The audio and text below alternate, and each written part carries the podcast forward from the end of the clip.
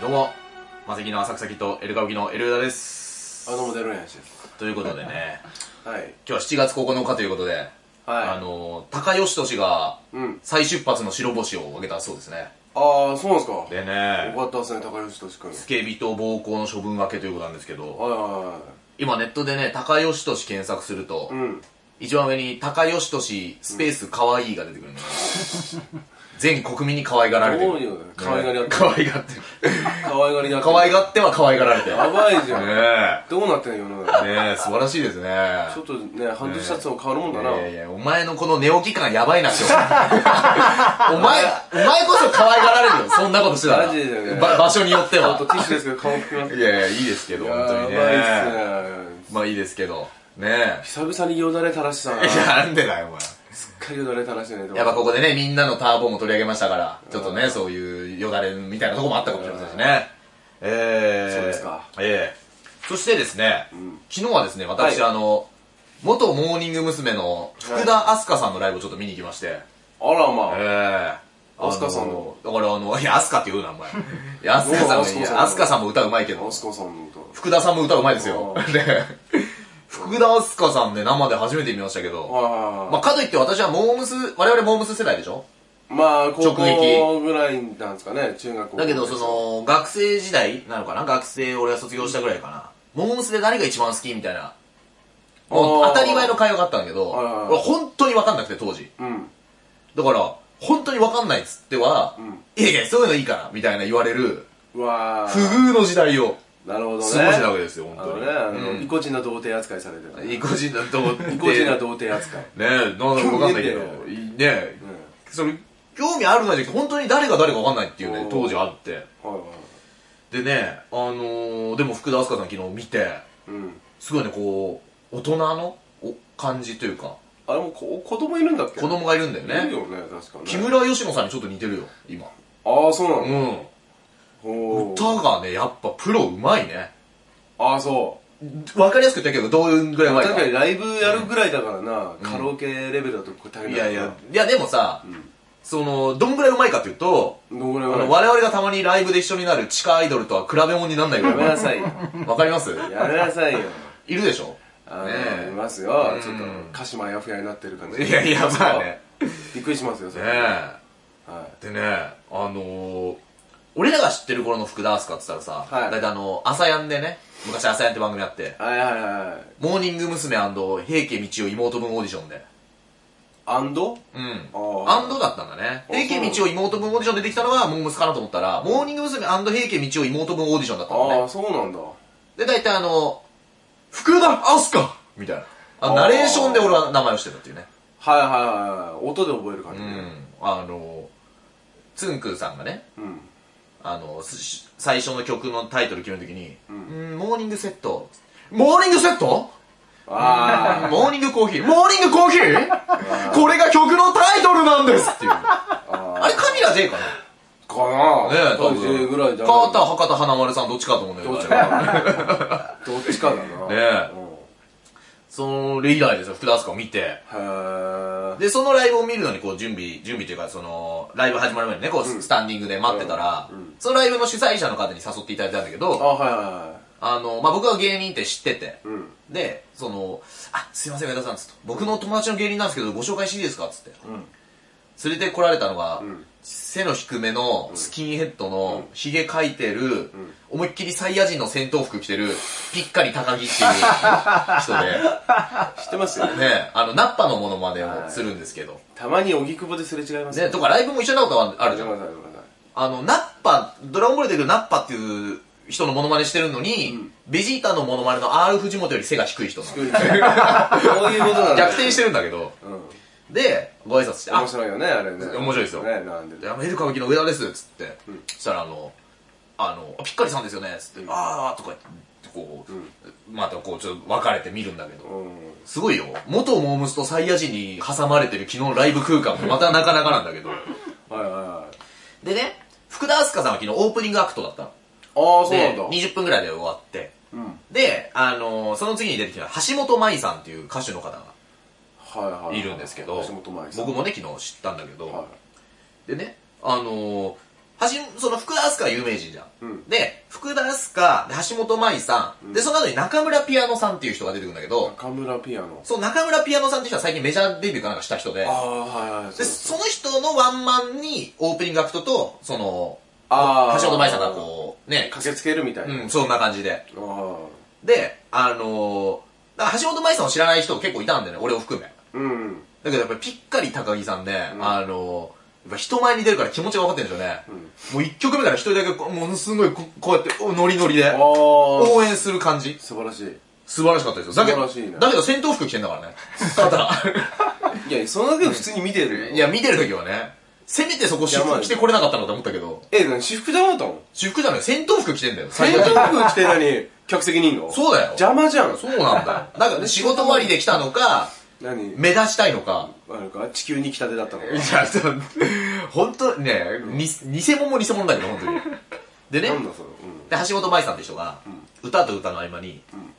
今日遠くから来たよって人っていう、ああ我々も前説なんかでやりますけど、ね、前説ですねそしたら、お一人お客さんがね、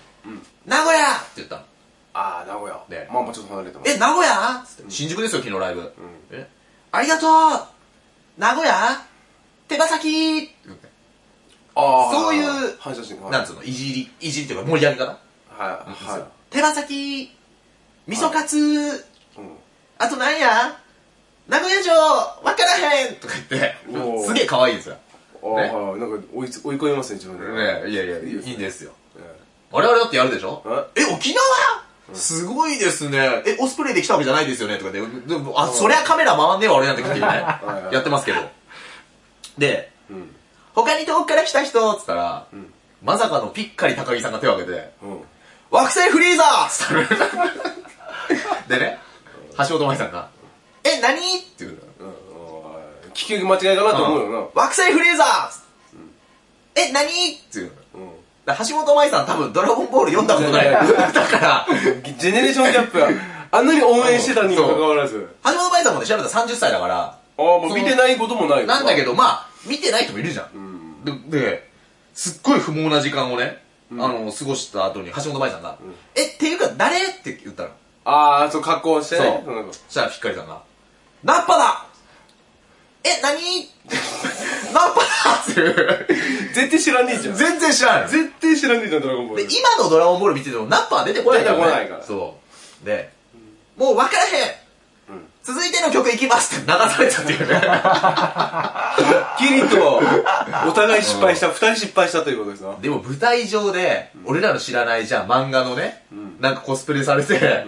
でもお客さんは気づいてて俺らが分かんなかったら結構大変よ。大変だね。ねピッピッカリ高木さんを知らない上に元ネタのナッパも知らなかったら、何にもわけわか んないも ん。本当の不審者だから。なんでうちのライブに、ドラゴンボール関係ないのにいるんだろうってこと。そうだよ。ねえ。でね。まあ、で、僕らはその、中村ピアノスでメインの人はちょっと見れずに、はい俺らもライブがあったんで、ちはいはいはょいっとこう、ああ、そうなんだそっちに向かうということがあったんですけど。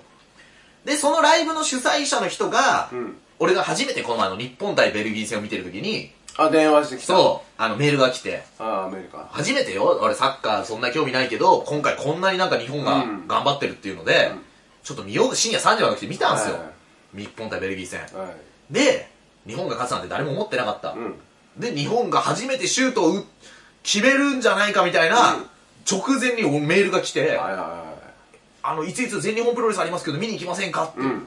その文面を見てる間に1点目のシュートが決まった というね今その、彼が。そう今全日本より日本ですよ俺はっていううん。まあ、このくだりライブで受けないんだけどいや、全日本の振りが聞いてないから、ライブのお客さんに。そうそうそうでね、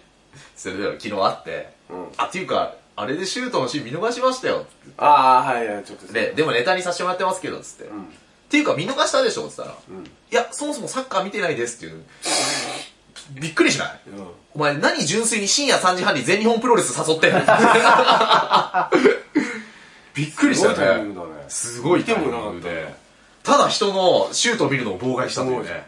えー、そんなことがねはあいりまして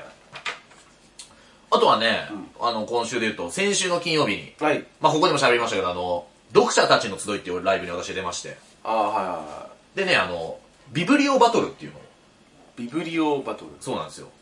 その本の紹介して、うん誰、どの、誰の本を読みたくなったかっていうのを競うのをビブリオバトルっていうんだって。へえ、初めて聞いたわ。初めて聞いたでしょ初めて聞いビブリオ。た。ビブリオ。おーちなみにオスマン・サンコンが歯を磨くときに使ってたのは、バオバブの木。いいね。ビブリオなんで、ビブリオ忘れちゃうから。バオバブなんですけど、ビブリオ忘れちゃう。びで、そのビブリオバトルでね、私が紹介したのが、あの、田辺武雄の卓球アンソロジーっていう本で、はいはいはい。まあちょっとね、別の媒体で紹介したことあるんだけど、これ僕の高校時代の卓球部の監督が2年前ぐらいに出してる本。ああ、はいはいはい僕は本屋に行ったらたまたま本があって、ん田辺武雄って文字があって、んあれうん。卓球の本だし、あれ俺の高校の時の監督だよなと思って。うん。で、バーッとパラパラめくったら、まさかの俺がゆうくんとして登場してるというああ。本で、もうすぐに買って。ゆうくん。そうなんですよ。ゆう。ちょっと上田だからね。ああ。そそうですよ。。ジャニーさんのもんだね。いや、違うよ。ゆう。じゃあ前世とゆうくんじゃない俺別に俺だ俺だけじゃねえんだけど。ね。で、その本を紹介して、で、前に紹介した時は、その内容あんま触れなかったよ発売したばっかで。うん。でも、そそう、読者たちの続いてライブでもう、ちょっと内容に触れて、ちょっと発売して結構経ってるし、で、俺が出てくるのは数ある話だから1個だから、うん。でね、その内容をね、俺も今日初めてここで紹介しようかなと思って、でね、その本に出てくるの話なんだけど、私の元々の指導方法は、試合の前日だろうが、悪いところがあったら直すようにしなさいと言っていた。はいはいはなぜなら高校だけで終わる選手ばかりではない。大学に行って続ける者もいるだろうし、いつ選手として開花するかわわからない。い。あが、最近ではその指導方法も変わってきた。あ。うん。というのも、ある試合の前日、うん。キャプテンのゆうくん、私キャプテンなんですおよおね、。フォアハンドのフォームを直すように言うと、うん。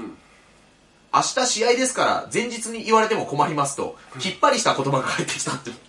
俺、自分で読んでて、こんな生意気な高校生だったらすごい嫌になったの。ああ、ああいうね、先生のうね、指導方針を。そう。で、そのはさ、いそのライブで発表したらさ、周りのみんなからさ、言いそうとかすごい言われて、ね。で、その本の続きなんだけど、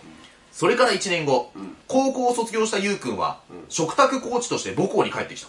う。うん。食卓コーチっていうのがあるんだよ。だからちょっとお金をもらって、コーチをするっていうのがあって。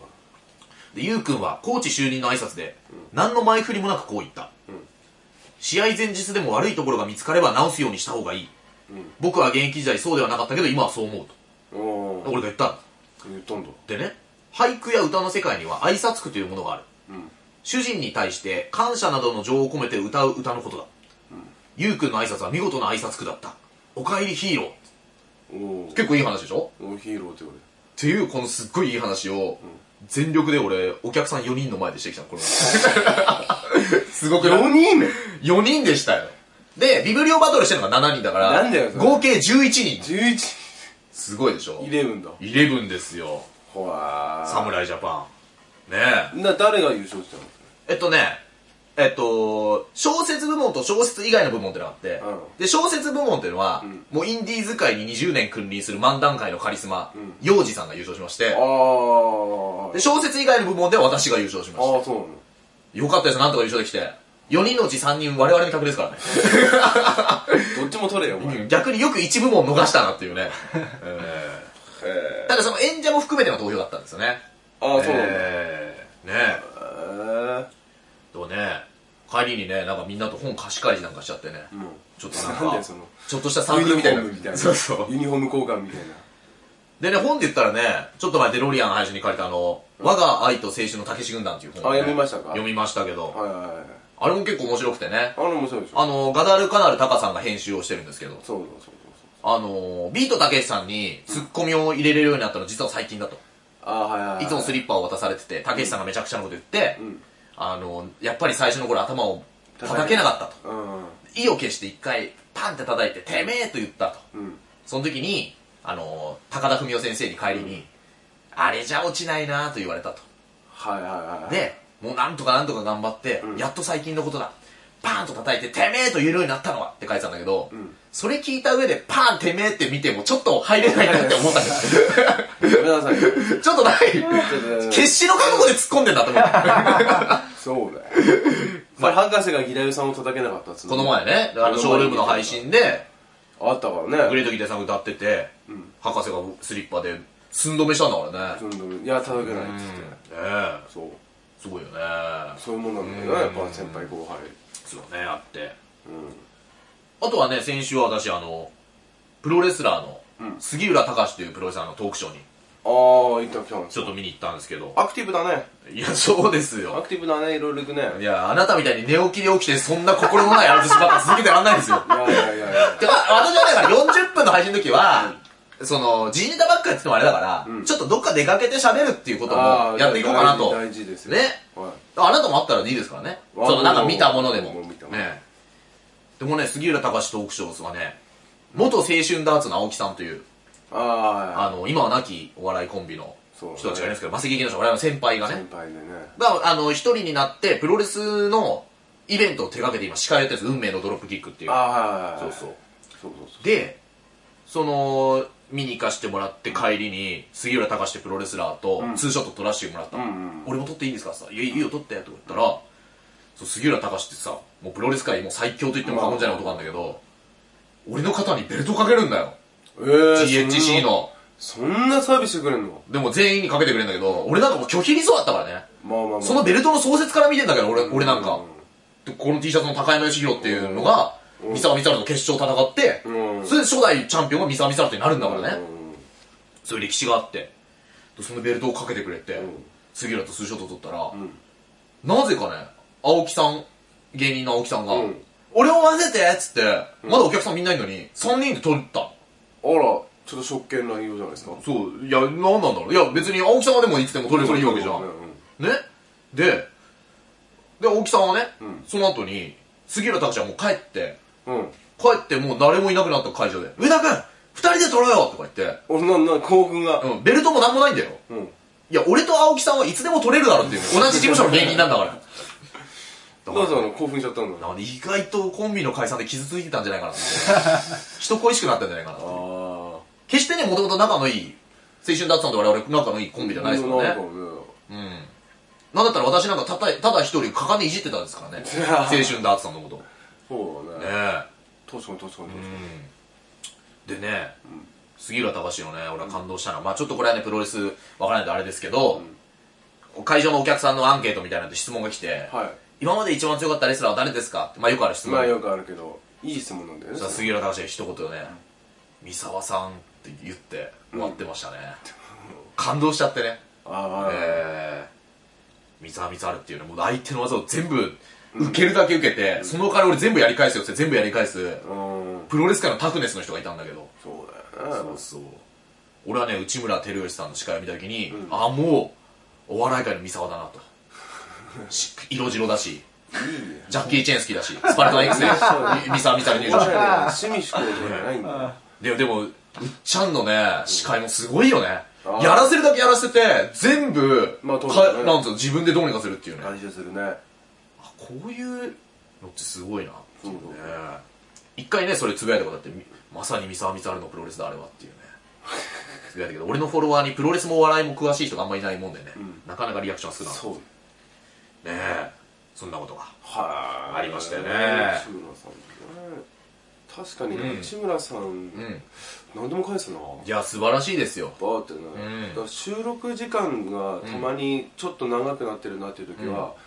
あゲストのせいなんだなと思って いやいやまあそんなことはない内村さんの持ってしてても、どういうことだとい思ってやいやいやそれゲストに失礼だかこれらはもう本当後ろからもうバーンっいやて、いやいや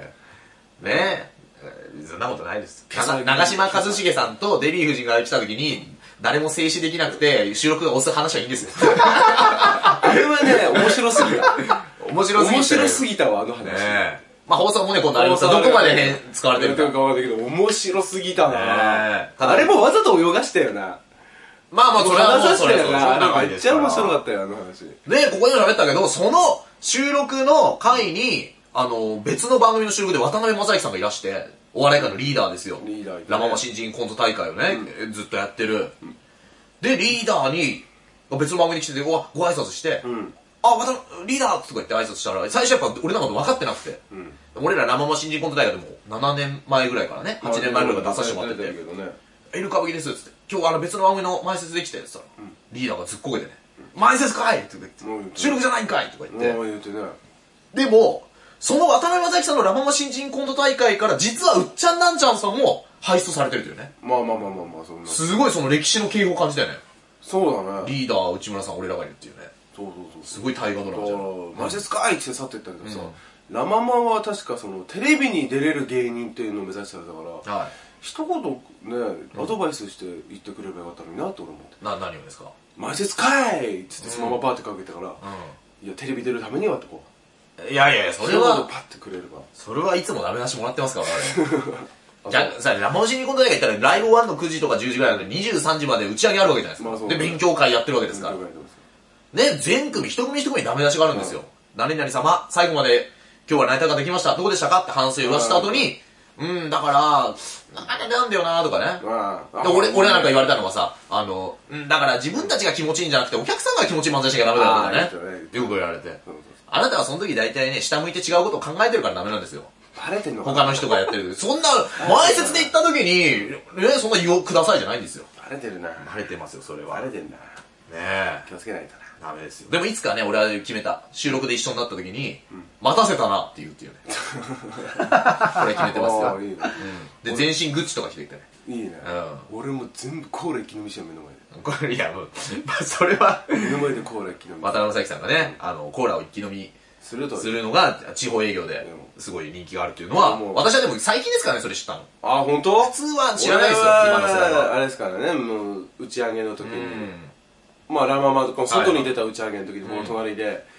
ちゃんとコーラの一気飲みの仕方教えてもらいましたからあうんあ、ねえ。一気飲み大会とかの時に絶対相手に勝つ方法とかを教えてもらいましたからだから世代がね、ちだから俺らなんかもあんまわかんないけどね。そうもう昔のなんか映像とかでも出てきてたけどねそうそうコーラ飲むとかちなみにその渡辺正行さんが、とちょっとこう、因縁というか、あれトンネルズさんね。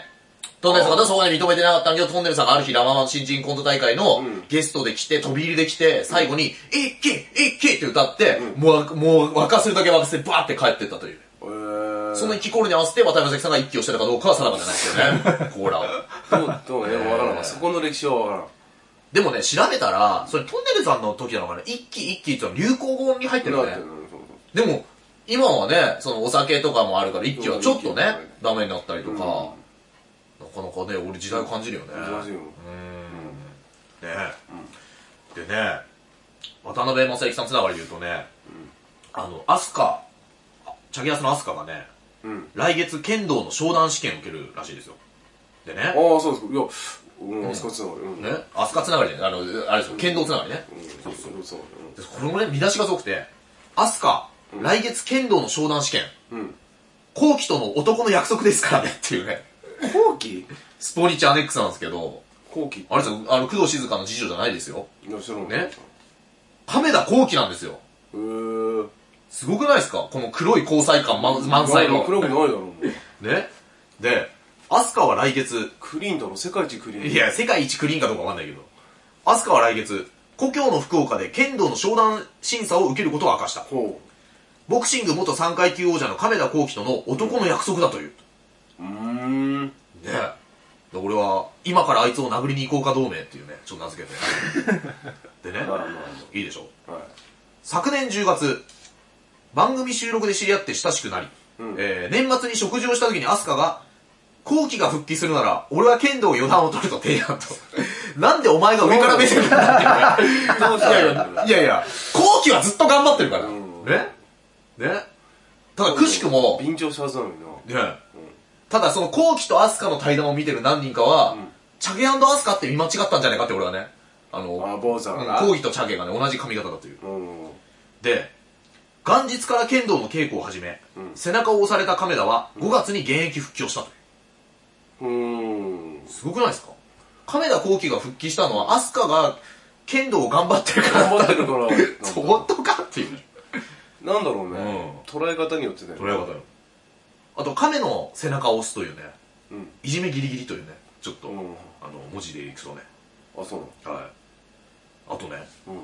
後期との男の約束ですからね、うんうん今月はかなり密度を濃く練習している。ほ空いている時に全部道場に行っていると。うほうおおで、商談試験を受けるのは、ん高校時代に3段を取得して以来40数年ぶりという。ほうこれ繋がるんですけど、んちなみに渡辺正行さんは、ん地方営業に行った時に、あの、練習させてもらえる剣道場を、 Facebook で先に予約するっていうのを、えー、徹子の部屋で暴露してましたからね。ちょっと大丈夫ですか、そんなこと言ってえちょっと問題になるんですかねねえ危ないんじゃないですか週刊誌に載りますかね。思っちゃうなこ渡辺正行、地方の道場通い。れいやねいいよこれえ週4で。いいよこれあんまリーダー口すね口が滑っちゃったなで、かでか逆に亀田さんはですね、スポニチの取材に、ボクシングで例えるなら、飛鳥さんは人間としてヘビー級、ハートがめちゃめちゃあると心酔していたという。おお亀田光輝もテレビ復帰を狙ってますーか村ら田さんね。コメントよねろしく、ボクシングにかけてうんいきますかでもボクシングに例えてミドル級って言われたらちょっと、ちょっと牽制されてんだろうら。なんで、ななんとなくヘビー級ですわっつったらヘビー級が最長だろそうだよミね。ニマム級ですわと言われたらはい。いや、そそんなこと言わないでしょ。うだって、しくじり先生だいぶもう、あのん悪くなってたいい人キャンペーンやってたよ。 って言ったら怒られるけど。キャンペーンやってたっていうかまあ素だよねうん素がいい人なんだよねうーんねえなるほどねそんなことがねあってあとはね、あの広末涼子、伝説の写真集配信へっていうね配信そうなんですようーんあの1998年にん25万部を超える大ヒットを記録した女優、広末涼子の伝説の写真集、んノーメイクが未公開カットも加えたデジタル完全版ノーメイクとしてこ、えー今日9日から配信を開始するというえー、そうなのすごいですよねだから俺なんかささっすきもごいねスラムダンクみたいだねあ、完全版ね。完全版ドラゴンボールとかも出てますけど。うん俺らの世代、そうじゃん、モームスとか広末とかでしょああそこうれだね全部乗っかってないの、見事に。いや俺もそうよあ、そう。全然俺もだから根っからドラマとか見ないからあ全く見ないからもう全然わからんー、わかんないよね、うんなんか、なんかさんまさんがすごい推してる女優いるなぐらいはいではい広末涼子知ったって感じだからだって俺の好きな女優、財前直美だったからね。まあの あちょあの、スチュワーデスと事件みたいな湯煙事件みたいあ。あー、そういうのあったんだっけなやってましたよスチュあーワーデスのねたのかね、うんキャビンアテンダントさんね、今はね。うん難しいですよ。でも時代を感じるね。これ、同写真集は、ん広末涼子、ポケベル始める、ビーチボーイズ、マジで恋する5秒前など、ビーチボーイズだなドラマに CM に歌と、90年代後半を象徴するスーパースターだった広末の10代の日々に500日密着し、うんへ素顔を映し出した作品だと。えでね、 500日もすごいですよ。誕生日迎えちゃってるん ですよだって辰吉のドキュメント映画かなんか見に行った時に、二十何年間にわたる20回以上のインタビューを凝縮した作品って書いてたけど、いや、むす20回って思ったよねそれなんか1年に1回できたらなぐらい いや、俺が見間違ってんのかな俺多分普通です、 20び引っかかったから多分そうだと思うんだよね。ちょっと後で調べてみるわ。まあその1回が期間長いのかもしれないじゃんそうかもしれないね。インタビュー の今ね、ジョーの明日っていう作品としてね、あの、出てるんですね、伝えとかでありますねも。あれ、いいですよ。お俺一回目見に行って、ん俺の近くにいたおっさん辰吉世代だろうね、の人がずーっと喋ってんの、ーうーんで辰吉のインタビュー集ただでさえ聞き取るの難しいのに、そいつも来るからサラウンドで、ああきついねきつかったよで辰吉が、なんか自分の子供に途中せい子供がうるさいのねインタビュー中に、で「うるさいで!」って言った瞬間にその人も一回黙ったのそんぐらい辰吉怖いので俺二回見に行ったからあそのせいで聞き取れなくてへーでね広末涼子は、最近ありがたいことに自分は広末世代ですって言っていただくいただくことがあるんですおおねで私も広末世代の一員としてかっこ笑いこれから一緒に頑張っていきたいというねーなんすかそれなんか、んだなんかちょっとこうサービストークをしようとしたんでしょうね、私も広末世代の一員ですみたいな受けちゃったんだこれはちょっとね、どうなのかっていうのは思いますけどね まあまあまあまあお笑いさんじゃないから今まあまあいいですかね、ねちょっとね気になるところで広す末世代として頑張りたい広末涼子のと俺はだから作品もね全く見たことないですとよ上かな俺のあ年上だったかっこな37って書いてますねああ1個上2個上だへーそうだねそう時間経つね時間は経ちますよはいなキャンドル・ジュンさんとね結婚されてああはいはそうそうでキャンドル・ジュンっていうね、んあの見た目がなんかおかしくないかとか言って、んなんでいつも緑のズボンなんだそれエレファント・ジョンだわっていうねいあったな漫才でやりましたけどエレファント・ジョンさんがねもうちょっと夢だったら認定漫才師を認定にも慣れてないやつがいじって言うことじゃねえんだよ。ねあちょっとよかったな、え。受けたんだろうなと思ってそうですね。ということで、はい30分いきましたんあで、らはい。もハッシュタグエルラジあらをちょっとね、拾っていきたいかなうとは思っておりますが、いなんかありますのどうですか川内さん。えー、小島慶子ビラビラさんから近いですね。もう最近2人ぐらいで回してますね、川内は。 じゃあ別アカウントなんじゃないの同じ人のあだったら本当一人になっちゃそうなうんよですねよ。うんそんぐらいだと思ってますよねえ。質問、はい。えー1炎上師匠の芸をお二人が引き継ぐということはないんですか、炎上師匠ってのはね、水道橋博士さんが、俺は炎上師匠だからって言ったやつかな。えーで炎上。はいツイッター上で誰かと喧嘩とかしてほしいですあ、なるほど。でにはいはいもう一個あって、えっとお二人が子供の頃に、えーなりたかった職業は何ですかいつから芸人志したのでしょあいいですね。随分手前の質問いだやね、小島慶子ビラビラさんはね、1個目はふざけて、2個目は真面目な質問をするっていうねうん、ルーティンがあるんですよね。だから、小島慶子ビラビラって、その1個目は真面目、2個目はふざけてるっていうね。 1個目なんだっけ、えツイッターで、う、えー誰かと喧嘩しないんですか炎上師匠の芸を二人が引き継ぐことはないですかこれはね、あのー、ないないない果たし合いっていうイベント、ここでも喋ってるけど、に、あの、は博士が今度殴り合いすんのね、健城徹、あ健城徹さんっていう現当社の社長に出てこいって言ってたけど、出るかってその下の箕輪っていうね、編集者と戦うの。で、水道橋博士さんに、その現当社の信者みたいな人かなんかが絡んで、うんうんあの、いや、俺だったらワンパンでやってやるっていうのがあって、で、俺がそこに入ってって、で、博士が、あの、君には興味ないんだよ。うちの弟子ならいくらでもやるよ、つって。うんで、俺はそこ絡んで、いや、お弟子さん出るまでもないです。俺がやります。ってうんつぶやいて。それをこの前、んあの、格闘技の稽古をつけてくれた、バイセン高井さんって芸人がいるのね。うん西口プロレスの全チャンピオンなの。うんで、15年格闘技やってて、実際プロレスの試合とか出ちゃってる人なんだけど、うんで、そのタイ、タイガーマスクの興行とか普通に出てんのよ。おーだけど、タイガーマスクの興行行った時に、さすがに佐山悟ってタイガーマスクの人が怖すぎて、うん芸人ですとは言わないまま試合したってふざけらんねえ人だ言う。そう。ゲーマさん芸人とかなったら怖いから、うんその時は普通にレスラーとしてなってる人がいいんだけど。無名のレスラーでございますで一応ね、バイゼン高井さんがそのツイートを見ててくれて、俺あれ燃えたよこれじゃんプロレス、これプロレスじゃんと思ったよって言ってくれたんだけど、おで、それに対してその信者っぽい人が俺に引用ツイートしてやれんのかって来たの。ーうんだけど、返すべきだったのかなって思ったんだけど、んいや俺この人と揉めるためにやってるわけじゃなくて、うんだから運営に促そうと思ってうん反応しなかった。うんで、この前も、果たし合いってイベント、うんあのー、果たし合いさんに聞いたら、なんか、なんか相手が見つからなかったから亡くなりましたって言われて、あーいや、本当に探してたみたいなのがあったんだけど、うんまあまあ、あね、果たし合いさんもでもしっかりやってくれてるんだろうからうん別にいいんだけど、で、あのー、そしたら、ここでも喋ったけど、その、大桃地っていう人が、うんなんか、そこに入ってきて、うんエル上田さんと戦いたいにゃんって。うんで、なんでかというと、にゃんにゃん憲法ってのやってる大桃地っていうキャラなうの。んツインテールのズラかかぶってねる。で、普段はトンペイさんっていう芸人さんなのね。うんで、やってんのさ。で、その人が、で、果たし合いさんが、あの、エルウェだとやりたいって言うから、うんプロフィール送ってください。何やってますか、格闘技って言ったら、野球9年、んにゃんにゃん憲法、かっこ自己流3ヶ月です、にゃんって送ってたの。うんあで、これを撮ってる深町はじめに聞いたのね。ーうんそしたら、深町はじめのライブに、大桃地さん出たいって言ってきたことあるんだって。そうですねでああそれとは関係なく昔にうんそうなんですおーで、それがどういうライブかっていうと、んあの、楽屋泥棒を退治するライブっていうのを、深町はじめっていうこの作家が、うんなんか、やろうとしたんだってあ。あはいおは前ダメだぞ、そういう、いじったら。いはいダメだぞ、お前そう いう。が一番やってんだ楽屋泥棒ね、そういうね、芸人、いろいろいますからね。ダメだぞ、リそストれアッ、プしてかね。ひどいで、ね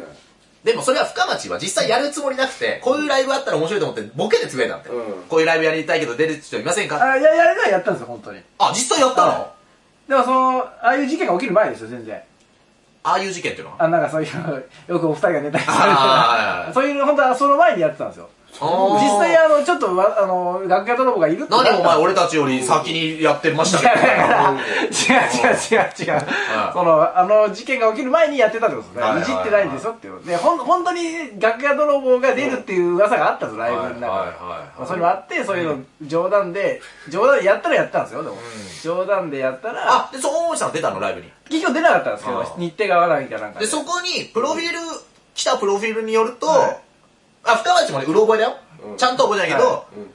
空手を何なんかや年っも、てます。空手何年もやってますって、そこら来てたらしいんだよね。だけど、果たし合いで俺とやるときになったら、空自己流打撃3ヶ月にあって、それはずるくないずるいよな俺打撃やったことないからさ。 ずるいよねだから、いや、まあおじさんわかんないけどね。そこまでして深町の記憶違いもあるかもしれないけど、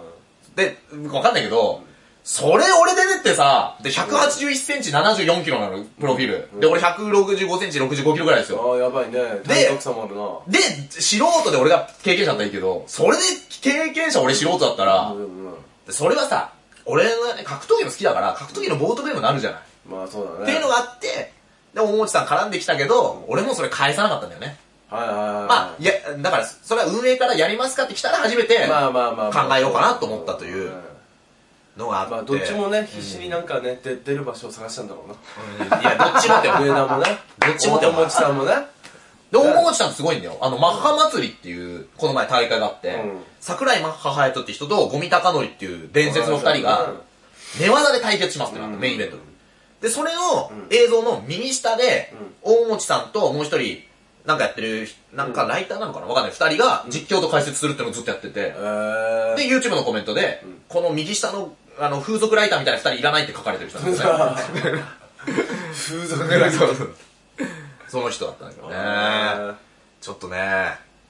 本当に人を騙し討ちしてボコボコにするのはやめてください。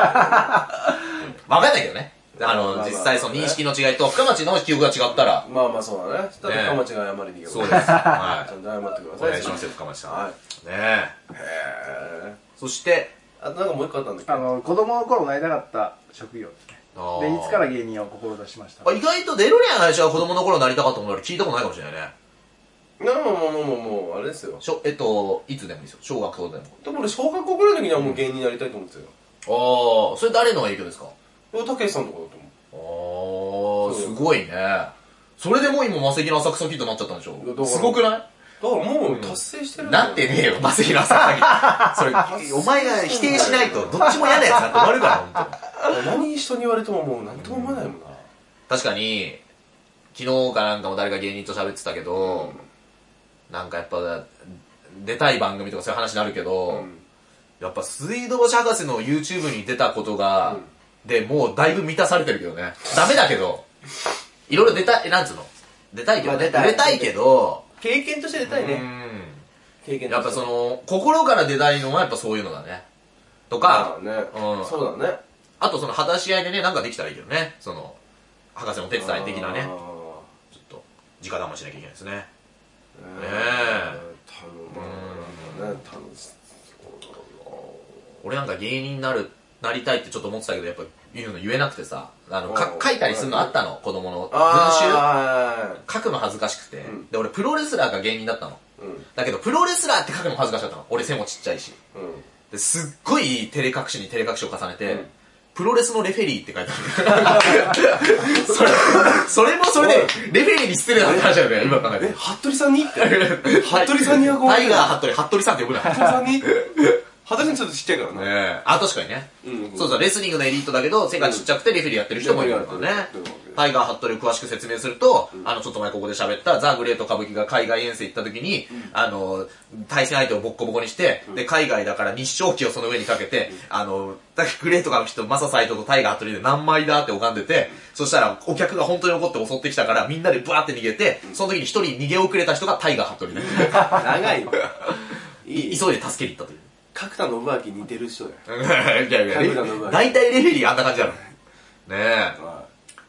あれ、レフェリーの服って大体縞模様だよね。あの、縦に。縦縞だねでしょで、K1 のレフェリーはワイシャツに蝶ネクタイいでしょ。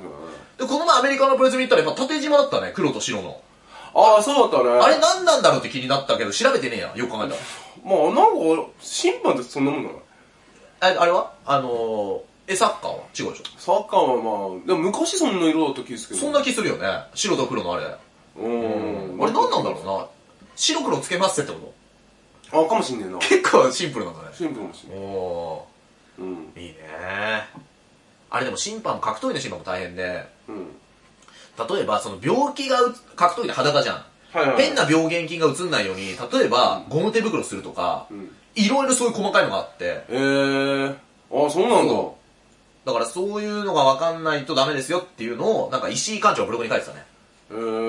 ー。もしそういう工業があるんであれば、みたいな。ちゃんとそういうふううんに衛生面をそうきそっう。ちりしましょう。で、その話し合いの解説かなんかやってて、その話し合いに対してなんかそういうアドバイスみたいなのも書いてたの。えー。そうそう。ねあ、そうなんだ。え。まあ、一説にはね、K1 の K はあの空手、キックとか言われてるけど、違うんだ。実は石井和義の K っていう説を、佐竹正明が本で書いてたけどね。あら。その本のタイトルが、まっすぐに蹴るっていう。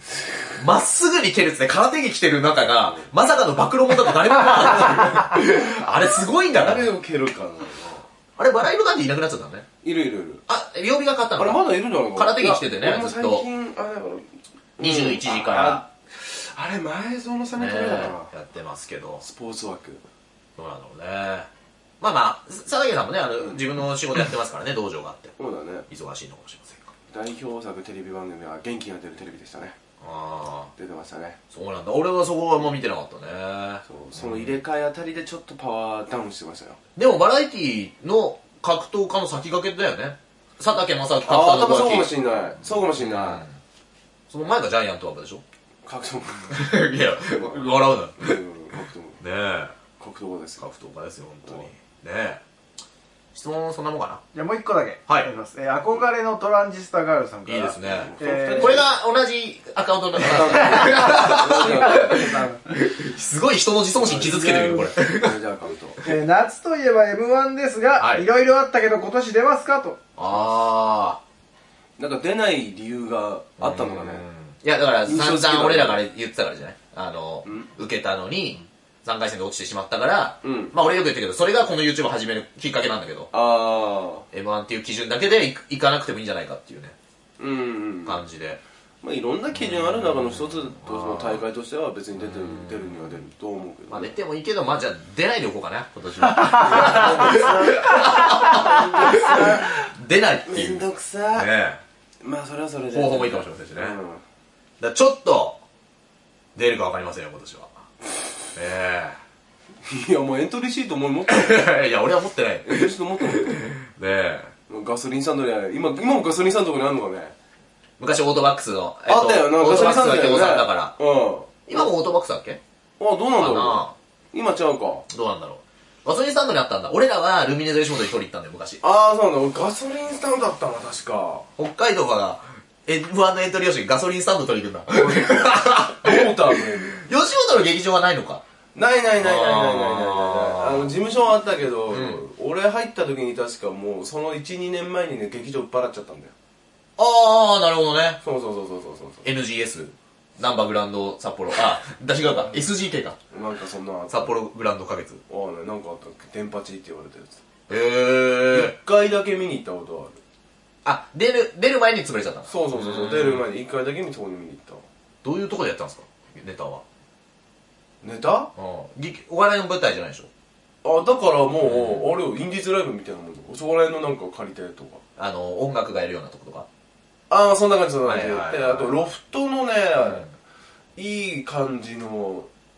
なんだけど本当映画館の椅子みたいな感じでこう、はいはい見るとこもあったんだけどねそこはロフト系列みたいなとこ。そうそうそう、へーそこはうね、ん。なんかいろいろあってね、はいはいあったみたいです、 なるほどね。はということでね、そうだ、ロフトの話が出たんで、ん明日ですね、えっ、ー、と、あ R、RG と L 歌舞伎のあるあるワイドショーというライブが、はいロフトプラスワンでありまして、ありますんでね18時半会場、19時半開演でありますんで、